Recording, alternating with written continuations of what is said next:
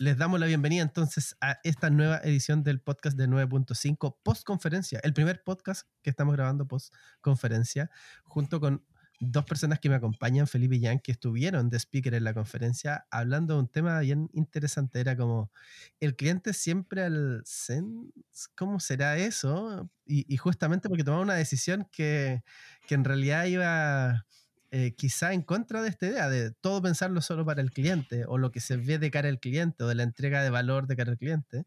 Así es que nada, queremos un poco seguir esa conversación, de esa conversación quedaron preguntas que les hicieron las personas también que estuvimos ahí, pero también algunas otras ideas que seguro han seguido dando vuelta o que ustedes puedan agregar. Así es que, nada, les doy la bienvenida, eh, Felipe, Jan, y gracias por estar en el podcast. ¿Cómo están? Bien, bien, muchas gracias. Un honor, obviamente, estar acá, principalmente por ser los primeros en, estar grabando acá junto a ti, Fabián. Agradecidos también de la oportunidad y, de poder seguir eh, entregando un poco de, nuestra historia a la, comunidad. Oye, un poquito y aquí a Payana, entonces, ¿cómo lo pasaste en Valdivia? ¿Cómo estuvo la conferencia desde tu perspectiva? Oye, mira, súper bueno. Como saben, yo soy venezolano, así que yo soy turista eh, acá en Chile siempre. Desde que llegué he, tratado de ver la vida como un turista acá en este país. Así que es la segunda vez que iba a Valdivia. La primera vez fui y me quedé enamorado de la ciudad. Así que cuando me dieron la oportunidad como de ir a, a, dar esta conferencia ya con, con, ustedes, dije, no, se tengo que aprovecharla. Maravilloso. Nos recibió la lluvia, así que estaba espectacular el día. ¿Y cómo fue tu experiencia, Felipe, eh, en, la comunidad, en la, en la conferencia?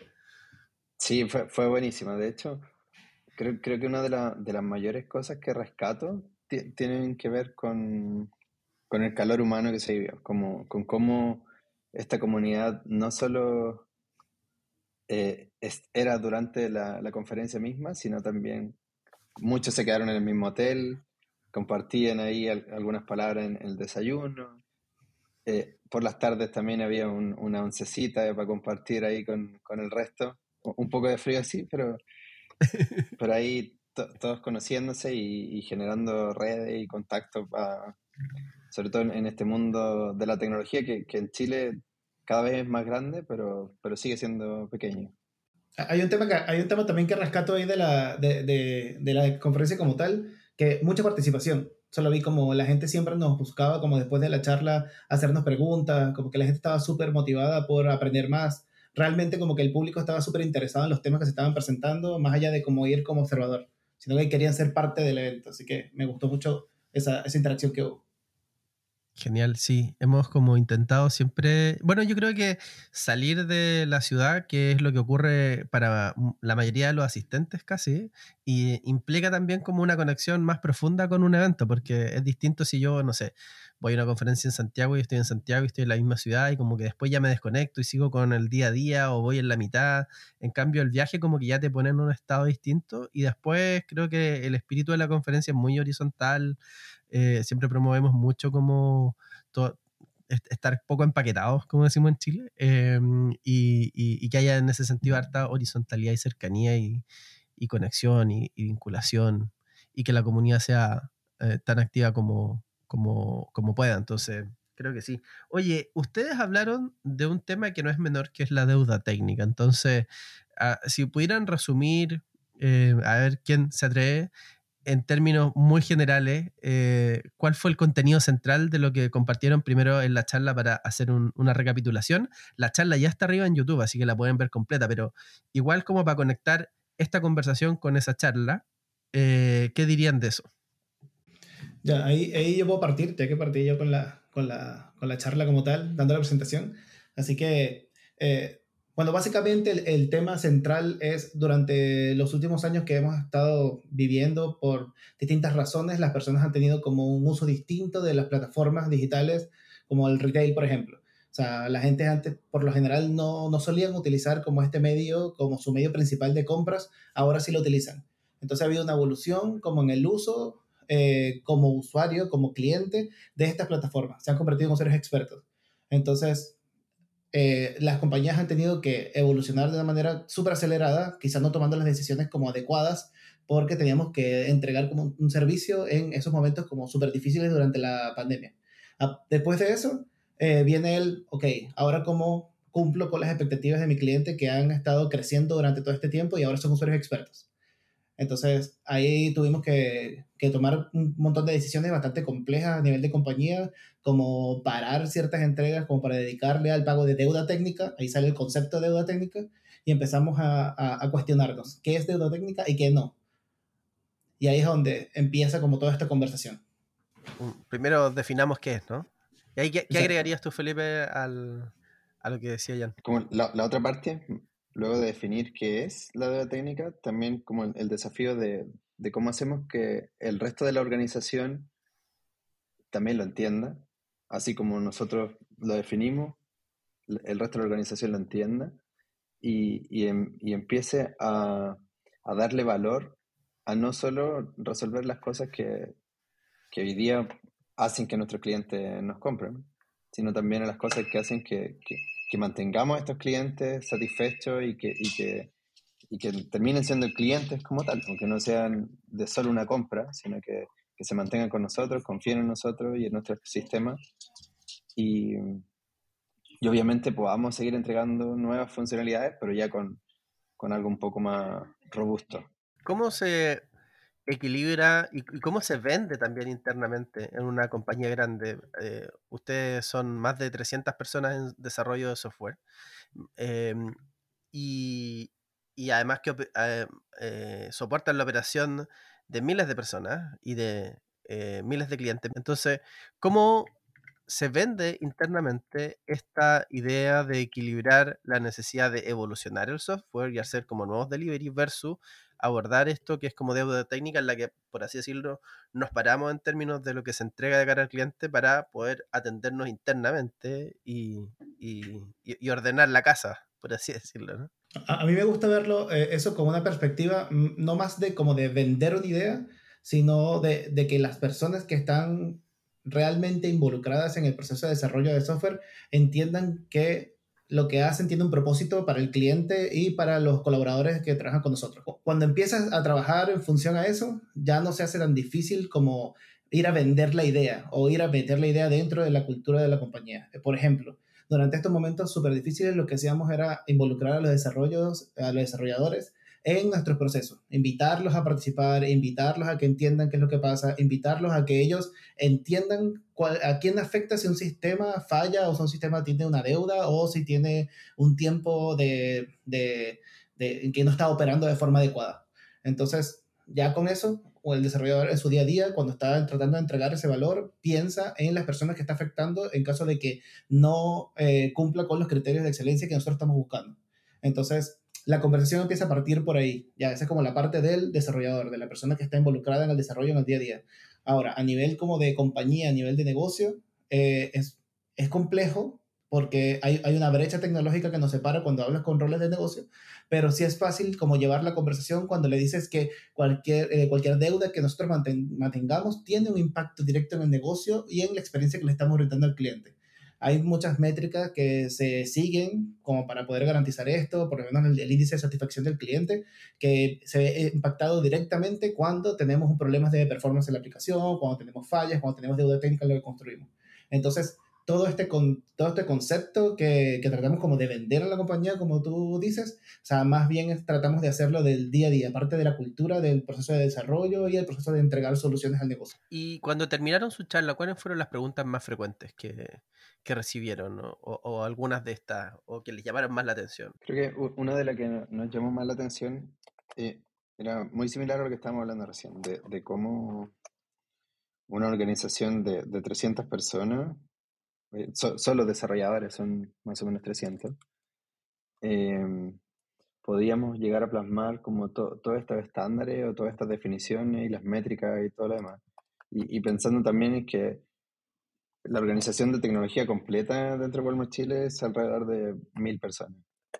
Dentro de, obviamente, una compañía muchísimo más grande que, que ya son más de 40.000 personas, toda la operación y toda la otra área. Entonces, Em, creo, creo que eso e, es una de las más complejas de responder porque eh, en principio fue como veníamos con un ritmo de trabajo y, tuvimos que cambiar nuestra manera de hacerlo eh, pero también tuvimos que empatizar con el resto de, de las áreas y, y, no hacerles sentir como, como que lo que hacíamos no tenía un propósito, sino también como de, cómo eh, eh, las cosas que resolviéramos iban a impactar de alguna manera a nuestro cliente y, de cómo también, eh, entre comillas, profesionalizábamos nuestro, nuestro trabajo y, le dábamos forma y definíamos métricas y definíamos KPIs que, que, eran medibles, que eran obviamente que entregaban algún valor y que, y que todos íbamos a estarlos mirando y, y, y dando lo mejor de sí. En principio fue una, fue una apuesta porque no íbamos a poder lograr que, que el resto de la compañía no, nos acompañara así como abiertamente, porque no es una organización tecnológica ni digital hoy en día, sino que está en fase de, de transformación. Eh, pero creo que eso fue, fue, un granito para nosotros también, como, como el, el tener ese respaldo del resto de, de las áreas, de, del comité ejecutivo, por cierto, de, de nuestro vicepresidente, eh, y, de entender que eh, así como se construyen los edificios, necesitamos buenas bases para poder eh, tener personas habitándolos y que, y que soporten terremotos o, cualquier otro desastre que, pueda ocurrir eh, en, en, naturalmente.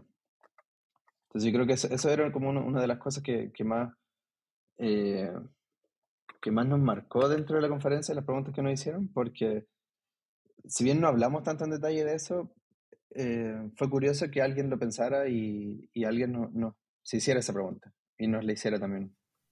¿Y en tu caso, Ian, cómo lo sentiste? A mí me pareció curioso que habían preguntas que nos hicieron a, afuera ahí en el, en el, en el, en el café, eh, que iban con respecto a cómo manejamos incidentes, por ejemplo. O sea, había, había una persona que se nos acercó y nos dijo, oye, eh, comentaron en su charla que eh, la deuda técnica trajo mucho incidente y eso traía problemas para la operación. ¿Cómo ustedes gestionan esos tipos de esos incidentes, entendiendo que son una organización de 300 desarrolladores con X más personas eh, alrededor del mundo de la tecnología? Entonces, no es fácil de responder esa pregunta porque la, el proceso de gestión de incidentes que nosotros hemos estado eh, viviendo durante todo este tiempo ha ido mutando en base a las necesidades porque hace un tiempo atrás éramos una, una empresa que transaccionaba bastante menos eh, para lo que la relevancia que tenemos hoy a nivel tecnológico como retail en, en el país como tal. Entonces no es lo mismo gestionar un incidente cuando tengo una afectación de 100 clientes a cuando tengo una afectación de no sé, 2.000, 5.000, 10.000 clientes que puedo eh, perjudicar si yo tengo algún, alguna caída de mi servicio durante el día. Entonces, eh, eh es difícil, se hizo una conversación bastante extensa durante, durante ese, ese, ese, momento y ahí como que tratamos de compartir ideas eh, con la persona que me estaba preguntando, que me estaba comentando un poco cómo lo hacían en su compañía, que era mucho más chica. Entonces, eso también viene, venía de la mano con el, ajá, una vez que se, que se resuelven los incidentes, ¿cómo hacen que no vuelvan a pasar esos errores? ¿Cómo meten eh, en la cabeza de las personas que están involucradas en el proceso de desarrollo eh, eh, e, ese impacto? Entonces hablamos ya, las personas tienen que entender que hubo un impacto monetario, más allá de la, de la afectación al cliente, a cuántos clientes afectaron, que ese error que, que introduciste de alguna forma por no tener cumplir con los criterios de calidad que nosotros definimos, eh, eh, tuvo este, este impacto como que estoy, que estoy mencionando. Entonces, ahí empezaba a, ver, a abrirse la conversación como, ¿y, ¿y, cuáles son los criterios de calidad que tienen definidos? ¿Cómo miden esos criterios de calidad? ¿Cómo garantizan de que eso pase de verdad? ¿Cómo, eh, ¿Y cómo extienden eso a una organización de 300 personas? ¿Los educan a las 300 personas? ¿Van uno a uno y le explican? Entonces, todo eso también viene acompañado de un cambio de estructura que tuvimos nosotros, eh, nosotros mismos fuimos desarrolladores en un momento, pasamos a un área de, de, managers de ingeniería, hoy día estamos trabajando con managers seniors, estamos ya ayudando a crecer a otros managers que a su vez ayudan a los desarrolladores a tener este, este conocimiento de prácticas de ingeniería que son las que queremos llevar para conseguir productos de clase mundial. Hay, hay, hay un desafío ahí también con, con las expectativas del negocio, ¿no? Como eh, cuando pasamos de de pandemia, ¿cierto? A que mucho se fue a digital, ¿cierto? Entonces, y, y, se hubo que cambiar también la forma de operar en lo físico, entonces lugares que antes eran un supermercado de público pasaron a ser eh, tiendas, ¿cierto?, que eran solo para, el delivery y, tuvieron que hacer sistemas de picking y, cambiar un poco toda esa logística.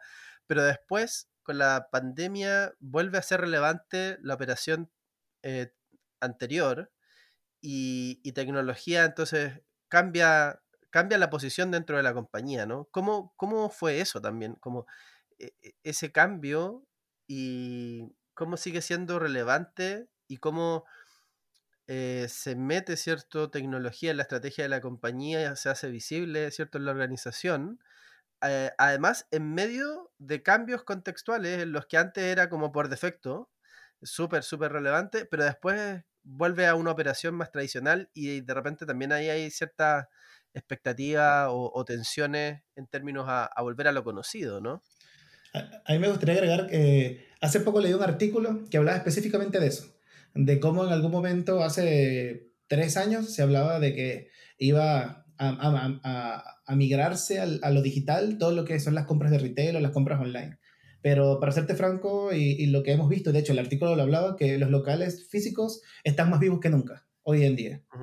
Entonces, la, la, operación digital como tal, eh, entregar un e-commerce para poder hacer compras de supermercado, compras de retail, vienes a complementar una operación física, unos locales, porque la experiencia de ir al local es algo que la gente busca, yo creo que es parte de la naturaleza humana, o sea, ir a ver, compartir, ver seres humanos, ver qué es lo que está comprando el de al lado para ver si me, interesa, si me interesa a mí comprarlo. Y el tema de lo digital viene a complementar esa parte de comunidad, eso es, estoy en mi casa, necesito hacer una compra, necesito resolver algo rápido, lo hago porque tengo un dispositivo, un supercomputador en la mano para poder hacerlo.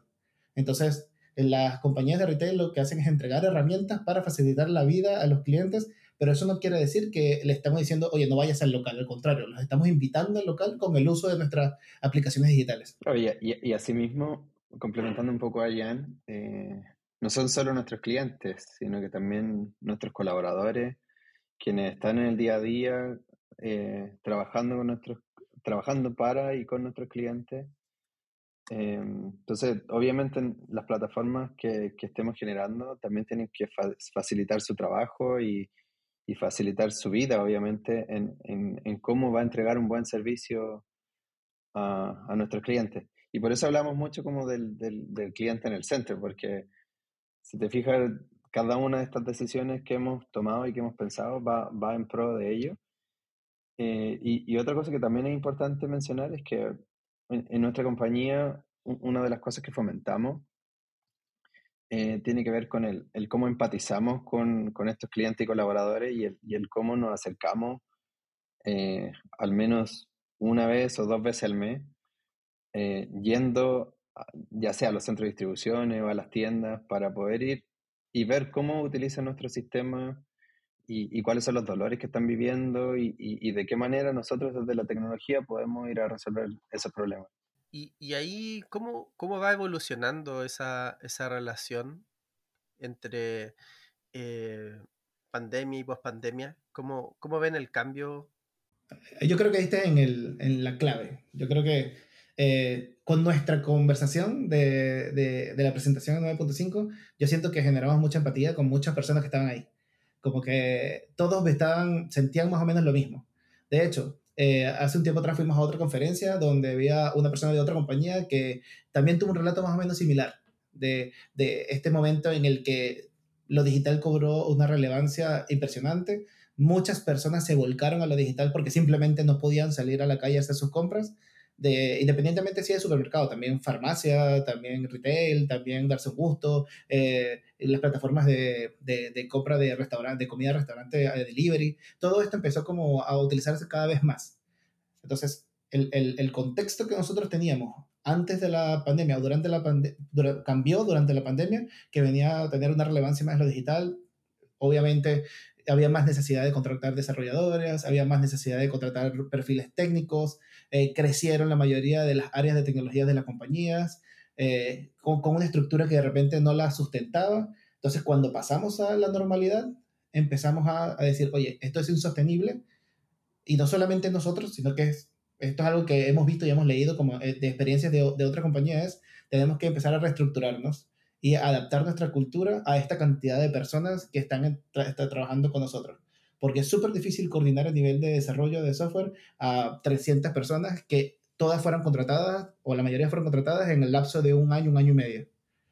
Entonces, en, la etapa, en la etapa post-pandemia, hemos estado trabajando en cómo nos coordinamos, cómo pasamos la información, cómo hacemos que, cómo, cómo rescatamos a los mejores y cómo ayudamos a los que entendemos que tienen brecha a que puedan eh, nivelarse con los que consideramos mejores. Y ese ha sido el trabajo como de, ingeniería que se ha hecho post pandemia.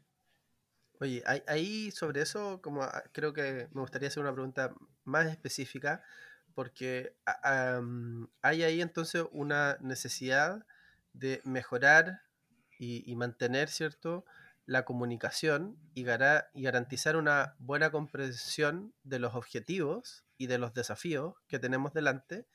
Entonces, ¿qué estrategias implementaron para, para eso, para mejorar la comunicación, para tener como claro entre las distintas unidades de negocio también, no solo tecnología, sino con el resto de la organización, como, eh, ok, estos son los objetivos y los desafíos compartidos, eh, y, ahí se necesita una clara como visión y comunicación para que eso más o menos nos entendamos y tengamos como en una empresa tan grande, de más de 40.000 personas, como decir ya vamos para allá, no, vamos como para allá, para allá, para allá, para, para, no sé cuántos lugares, pero necesitamos foco, entonces, ¿cómo, se, se, logra eso? Sí, creo, creo que eso también ha sido como una de, de las cosas más, más complejas cuando crecimos, porque tres años atrás éramos un grupito muy reducido de, de máximo 100 personas y terminamos siendo 300 después de, de la pandemia. Em, yo creo que lo fácil de esto pudo haber sido como, creo que la cultura nuestra juega un rol fundamental en, cómo comunicamos, en cómo compartimos y, y, las sesiones que también tenemos que, que nos hacen estar eh, unidos y presentes en todo. Entonces, así como anécdota, hay un día a la semana en que tenemos una sesión como de,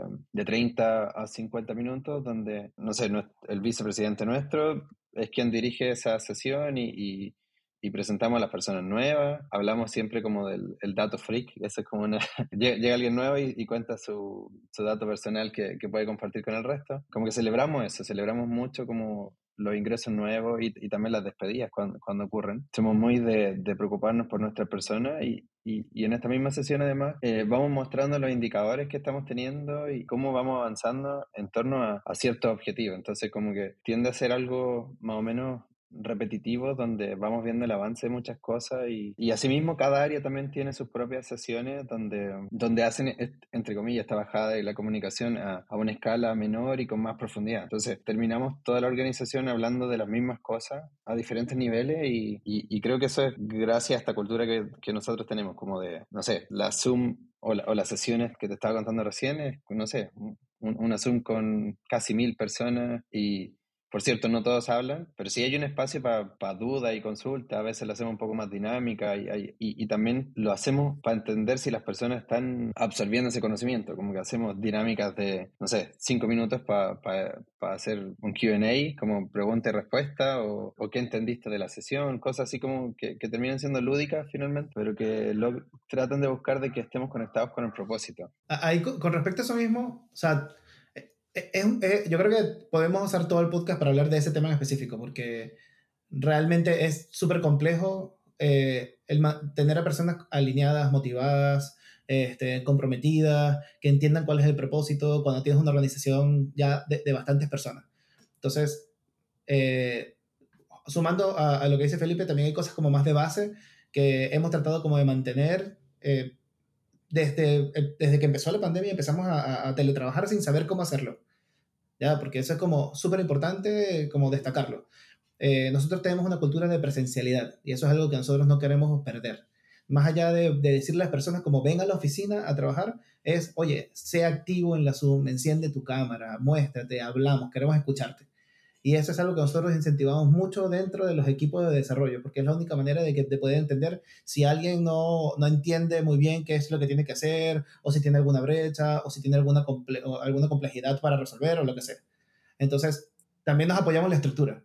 Eh, hubo un momento donde empezamos a crecer, donde a nivel de liderazgo habían personas que no podían de una forma llegar a todas las personas que tenían a cargo. Entonces, creamos una estructura donde, oye, un líder no debería tener más de 10 o, X reportes como para que pueda tener una cercanía y poder llegarle, que le llegue la información de manera más directa. Entonces empezamos a crear una estructura que pudiera soportar el crecimiento y poder tener a las personas alineadas en estas sesiones que estaba comentando Felipe hace, hace poco. Vamos a aprovechar de despedir probablemente a Felipe, por ahí seguro tenía un, un compromiso, eh, para ir cerrando algún par de ideas. No, nos podemos quedar con Jan, así que muchas gracias Felipe por, por acompañarla. Me quedaron un montón de preguntas, seguro que por ahí nos volveremos a encontrar. Exactamente. muchas gracias, Fabián. Aquí con Jan nos hacemos cargo. Por la invitación. Dale, muchas gracias, que estén bien. Chao, chao. Chao, chao. Em, oye, Jan, eh, súper interesante lo, lo, lo, que comentabas ahora último, eh, en términos de generar como alineamiento y que todos entendamos lo mismo. Eh, y lo que decía también antes Felipe, tratando de obtener alguna retroalimentación de cuánto hay de eso eh, realmente está pasando. Em, también una cantidad de reportes que puedas manejar cuando eres manager. y ahí entonces me imagino que el rol de manager es toma relevancia también en términos de que eh, le toca traspasar como estas definiciones y esta mirada ah, de forma constante y permanente y es la primera persona responsable en los equipos y en su reporte de quizá un rol central es como ir recordando, ¿no? Como subrayando, por así decirlo. Cuando, eh, cuando nosotros partimos con, con, con, la transformación digital dentro de la compañía, teníamos como una visión bastante startup en ese momento, a donde nosotros contratábamos a las personas que quería que trabajaran con nosotros, ¿ya? A nivel de desarrolladores. Y hacíamos a los desarrolladores partícipes en este proceso de contratación, entonces, el crecimiento, eh, nivelación, haciendo paid programming o utilizando algunas otras técnicas de desarrollo. Eh, cuando empezamos a contratar de manera acelerada, obviamente esto se rompe, porque no puedo tener, no puedes tener a desarrolladores desarrollando, preocupándose por incidentes, preocupándose por la estabilidad, preocupándose por eh, la carga cognitiva que es aprender herramientas de desarrollo de software y al mismo tiempo contratando, preocupándose por el crecimiento de las personas, por... Eh, por velar que tengan una buena experiencia de desarrollador dentro de la compañía, por hacer eh, las conexiones con el resto del ecosistema, entendiendo el modelo de, de dominios de la compañía, etcétera, entre otras cosas. Eso obviamente carga cognitivamente mucho a las personas y es por eso que de un tiempo para acá se ha visto que muchas compañías de desarrollo de software han empezado a darle mucho más relevancia al rol de manager de ingeniería. Ya empiezas a ver como eh, roles como eh, staff engineers o ves roles como eh, engineering managers. Mucho lo, te metes en LinkedIn y ahorita hay muchas ofertas con respecto a eso. Es precisamente porque necesitas personas que puedan, que sean capaces de estar coordinadas entre ellas para que todo el equipo de desarrollo, que ahora son mucho más grandes, tengan la misma información, tengan las mismas herramientas, tengan las mismas prácticas y puedan tener como la misma calidad los distintos productos digitales que se desarrollan dentro de una organización.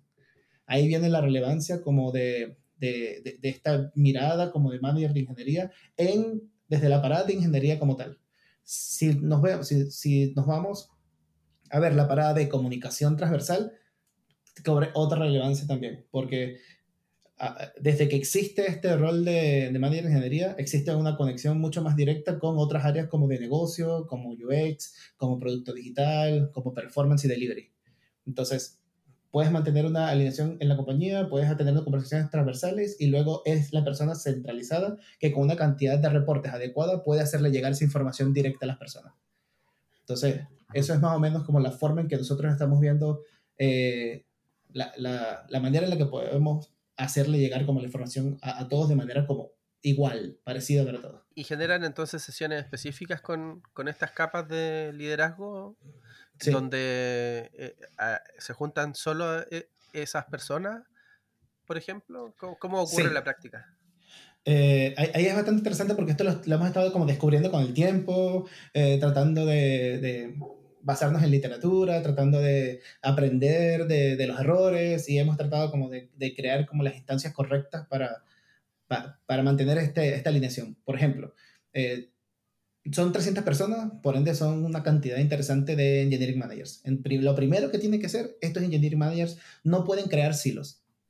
No pueden crear silos dentro de, su, de, de sus pequeños ecosistemas. Entonces, la, las sesiones que nosotros tenemos, tenemos dos sesiones que son son religiosas eh, semanalmente, donde los engineering tienen que ir, participar y escuchar las bajadas que se hacen a nivel transversal de lo que tiene que ver ingeniería.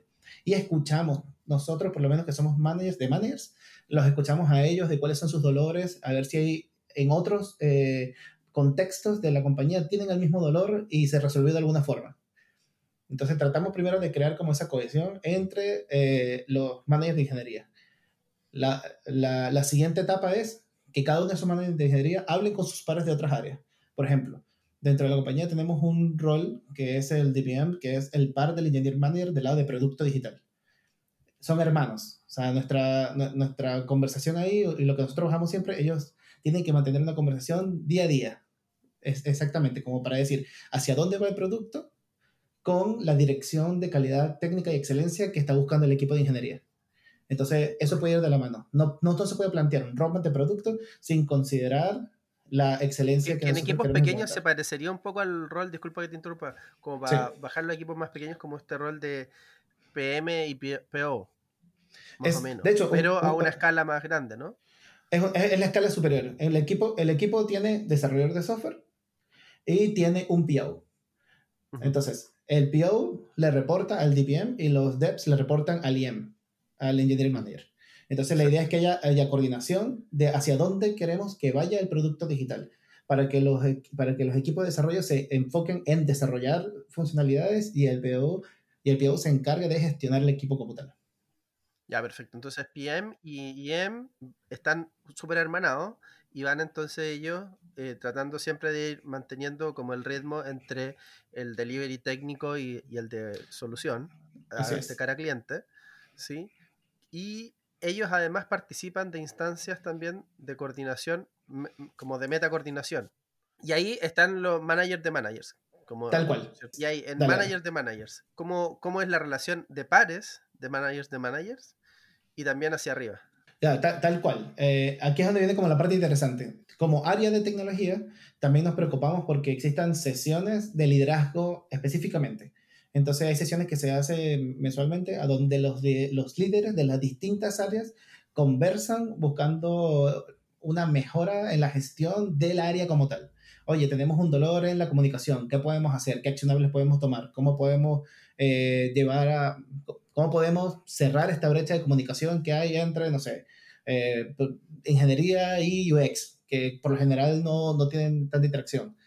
O, por ejemplo, cómo podemos eh, hacerle llegar a los equipos de desarrollo que tienen que tener cierta preocupación, así, por, así como por la calidad técnica, también por los dolores que se generan en el cliente cuando tenemos un incidente. Y así involucramos también dentro de, esa, de esas conversas a eh, equipos de gestión de incidentes, a equipos de gestión de problemas, que también puedan darnos como su visión de, de lo que es operar el software que estamos construyendo nosotros del equipo de, de, de ingeniería.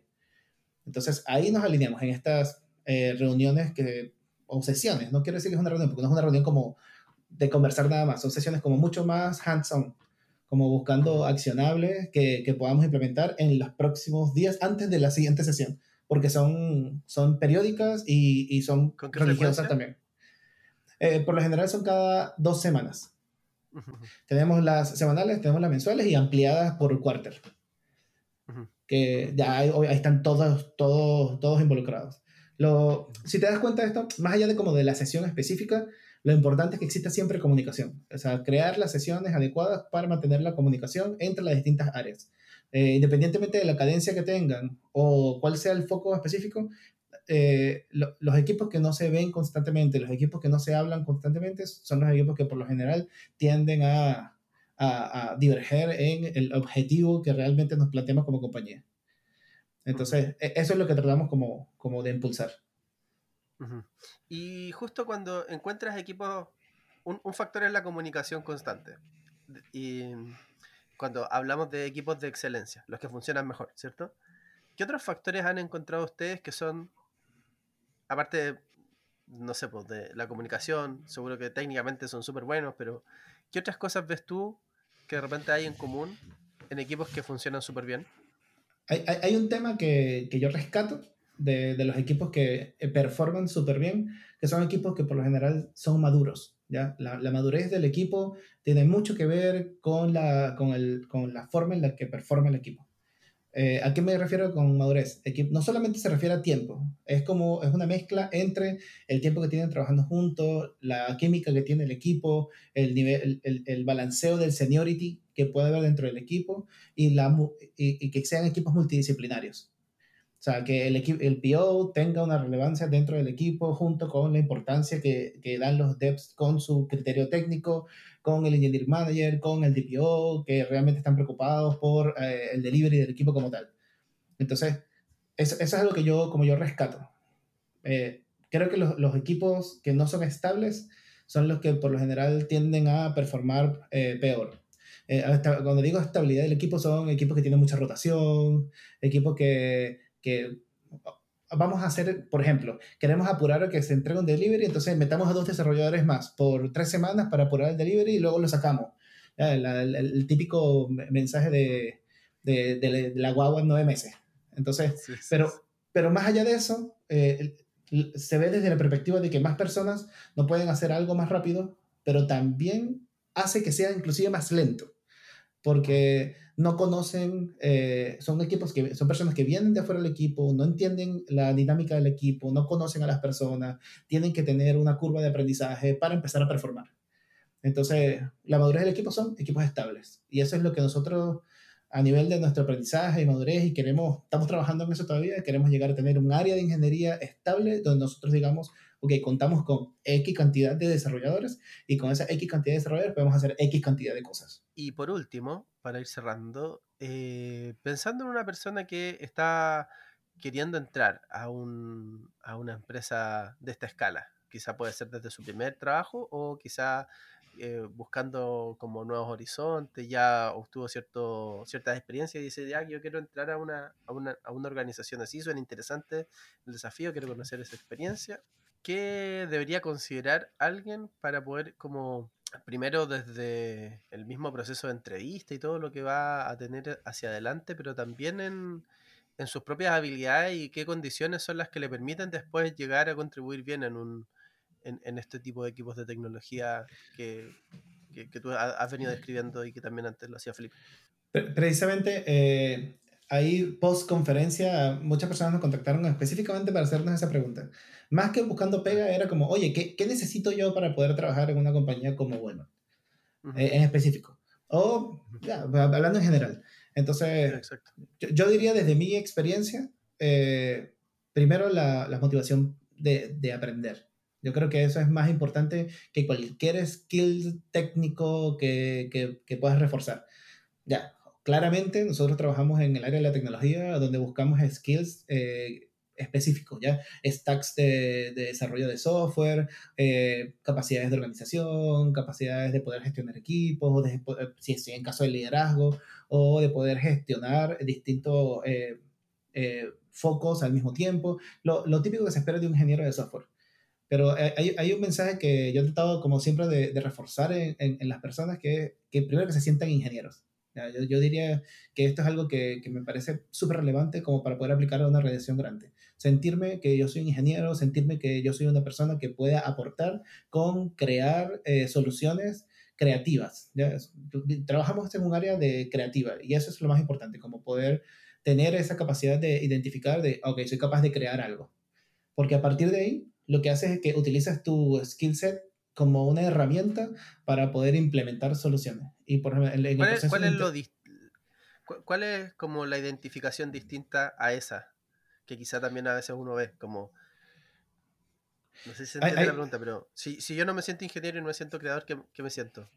Y que no me ayuda. Eh, por, por, ejemplo, muchas personas que trabajan en el mundo de la, de la informática creen que van a hacer un trabajo como mecánico, súper mecánico sea un trabajo que, que, voy a crear el código para resolver un problema y esto lo voy a repetir una y otra vez hasta el día que me muera. Y no precisamente. O sea, el, el, el, el desarrollo de software es súper bonito. Como poco, porque... poco de descubrimiento y mucho Exacto. de ejecución. Y poco de es... entendimiento y comprensión y, más, y de exploración, sino como más vengo a hacer, vengo a ejecutar, a, a, vengo a, cosas que ya están viene... decididas y definidas. Aquí viene mucho de mi opinión y viene mucho de, de, de mi experiencia en el pasado. Eh, esto quizás va a generar un poco de ruido, pero esto es un daño que le hizo, por ejemplo, Java a la industria. Esto, esto, eso por ejemplo, y esto ya se puede responder un poco, pero nada más para resumirlo, es un poco de daño que le hizo Java a la industria, que te dio básicamente una, un manual de cocina con Java Enterprise que te dice, así se desarrolla software. Entonces le sacó el, mucho ese, ese, ese, esa capacidad como de, de ingeniería, esa capacidad de, de, de, creatividad para dar soluciones. En el mundo del retail eso es como complicado porque el mundo del retail está constantemente cambiando y, y, y nuestra, la propuesta de valor de, de las compañías es entregar una solución innovadora, nueva, diferente, más rápido. Entonces, y te lo digo yo como fui Java developer como por siete años, entonces como que le tengo bastante base para decirlo. Eh, ojo, amo el lenguaje y creo que es maravilloso y creo que hoy día está mucho más evolucionado, pero pasó eso durante un tiempo, que la gente lo que quería era certificarse para tener ese, ese, ese, ese papelito que dice yo sé aplicar esta receta. Entonces, por eso, por eso yo digo, como hoy en día se valora mucho más en la compañía, claramente tener un conocimiento técnico preferiblemente pero de, de base y con criterio de, de, ingeniería, pero también que tenga esa capacidad de, de, aprender, de adaptarse, de crear soluciones, de preocuparse por el cliente, de tener una visión en el negocio. Hoy en día, un, desarrollador que solamente se preocupa por las líneas de código que hace sin preocuparse en el impacto que hace, por lo general se estancan en el tiempo. Entonces, siempre destaca el desarrollador que dice, oye, mira, esto que estoy haciendo, ¿a, a, quién, a quién impacta? ¿Y cómo puedo mejorar ese impacto que estoy generando yo? La típica de, mamá, mira, este botón lo hice yo. ¿Cómo, qué más dirías como sobre eso, sobre esa idea de conexión entre lo que hago versus el impacto que genera y a veces la distancia que hay porque no siempre lo que yo hago termina en el usuario final. Entonces como que ahí hay, hay razones para decir, bueno, no, es que yo no llego hasta allá. Entonces es que... esa mentalidad le juega en contra, tú lo acabas de decir, pero, pero ¿cómo se destruye ese, esa, esa es, forma es, de pensar? O, o, por qué ocurre? No sé. Es, ese, ese, es el mensaje, y esto no, no, voy a extender mucho acá porque puede ser muy largo, pero sí. ese es el mensaje que tiene que dar. Siempre todo lo que se hace llega al cliente final. Siempre. No importa que cambies una línea de código en el backend que solamente se encarga de hacer un mapeo o un parsing de un dato que consume la base de datos. No, eso de alguna forma va a llegar al cliente final. Si yo esa línea de código la, la hago mal, eso va a generar una mala experiencia en el cliente final que está utilizando una solución. Si hago un job por debajo que lo que hace es actualizar data, es porque precisamente queremos tener los datos lo mejor eh, presentados posibles para un cliente final o para un colaborador. O sea, siempre las soluciones digitales se, se, se construyen para resolverle o facilitarle la vida al ser humano. Entonces, bajo cierto criterio, bajo cualquier criterio en el que tú estés trabajando en un producto digital, siempre vas a tener la forma de decirle a la persona, esto que estás haciendo afecta de esta manera al cliente. Y yo creo que eso es lo que tienes que acercárselo a la persona. Porque quizá la persona dice, como tú bien me estás diciendo, oye, pero yo no trabajo de cara al cliente. Yo te voy a explicar que sí. Nosotros lo hacemos mucho, eh, algo que hacemos mucho nosotros en, en, la compañía es invitar a los desarrolladores a que hagan los procesos operativos en los locales. Por ejemplo, si trabajan en la tienda, si, si, si tú trabajas en un sistema que utiliza la tienda como el proceso de picking, invitamos a los desarrolladores a piquear para que entiendan que esa línea de código que estás echando para poder conectarte a la base de datos hace que, la, que el picker tenga un proceso mejor o que su vida sea más feliz o que pueda piquear más órdenes y por eso cobra más al final del día. Entonces, to, todo tiene un impacto. Inclusive, eh, es súper entretenido cuando las cosas fallan y el desarrollador está en el local, porque se da cuenta del impacto que genera. O sea, si a mí se me cae la aplicación de picking en un local, obviamente eso genera caos inmediatamente. Tienes un montón de pickers que no pueden hacer su pega, no pueden cerrar sus pedidos, no pueden ir a, a tomar uno nuevo, el local se atrasa, bla, bla, bla. Entonces, todo eso, cuando el desarrollador lo vive a, a, de, primer, eh, de primera persona, ahí dice, ah, sí tengo un impacto. Entonces, ¿cómo puedo ayudar a mejorar esto? ¿Cómo propongo? Algo que quieras decir ahora a, para cerrar, Jan, sobre tu experiencia de vincularse a, a comunidades. Estamos en un espacio de comunidad como es 9.5, donde buscamos que eh, a través de estas conversaciones, a través de encontrarnos, a través de eh, distintos momentos, ¿cierto? Eh, como ya ocurrió en la conferencia presencial, pero después otras instancias, incluso hasta tenemos un Slack, que las personas que quieran pueden entrar. ¿Por qué es importante, dirías tú, participar de, estos espacios? Bien, este, lo voy a hablar base mi experiencia en esta, en esta última instancia que estuve con ustedes en 9.5. Eh, yo he participado en otras conferencias como oyente normal y ha sido siempre como súper interesante conocer a las personas porque en esa instancia como que todo el mundo comparte algo, que es el amor por la tecnología en este caso, o por eh, un lenguaje en específico, o por un proceso en específico. Ya, listo, si vamos a una conferencia de Kafka, todo el mundo va a hablar de Kafka independientemente de dónde trabajes. Entonces eso primero, eh, personalmente es súper gratificante porque conoces personas que son afines a, a, a, tus gustos y a tus criterios. Quizá pueden tener diferentes formas de pensar acerca de la implementación de, de, de, esa herramienta como tal o del lenguaje como tal, pero eso lo que hace es enriquecer más tu, tu, a, ti como, como ingeniero. Cuando tienes una experiencia como, como speaker, cambia completamente el punto de vista, porque eh, la gente te busca con, otro, con, con otra llegada. Ya, oye, quiero saber más de lo que presentaste. Entonces tienes también una gran responsabilidad de decir, oye, represento una compañía o me represento a mí mismo con mi marca personal, no quiero, eh, quiero tratar de ayudar a esta persona lo más que pueda. Entonces, primero yo invito a todas las personas que participen en, en, en los eventos de comunidad y que participen en el 9.5 todas las que puedan porque es una conferencia súper gratificante y, y, y, todo es como mágico, ya ser Valdivia, las personas, la tecnología, todos juntos, como lo explicó Felipe. Eh, y por otro lado, personalmente conocí a muchas personas que me han alimentado día tras día, los sigo ahora en LinkedIn y, y, veo que son súper activos publicando. Este, a ti te conocí en este momento y has sido súper eh, abierto con nosotros y súper agradable hablar contigo. Entonces, de verdad, es algo que yo, yo recomiendo participar como speaker. Motívense todos a hacerlo. Y como oyente, todas las veces que puedan, definitivamente. Crear comunidad es algo que se abandonó un poquito durante la pandemia, eh, pero, es algo, pero es algo que deberíamos eh, retomar con fuerza.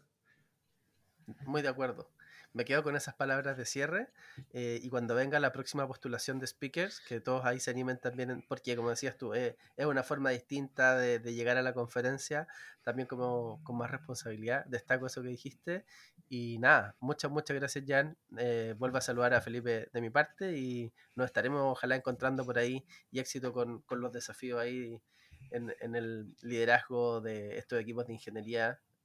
Están generando mucho, mucho impacto, así que muchas gracias por ser parte también de la conferencia y ahora de este espacio de conversación en el podcast. Perfecto. Muchísimas gracias a ti por la invitación, Fabián, y a 9.5 en general.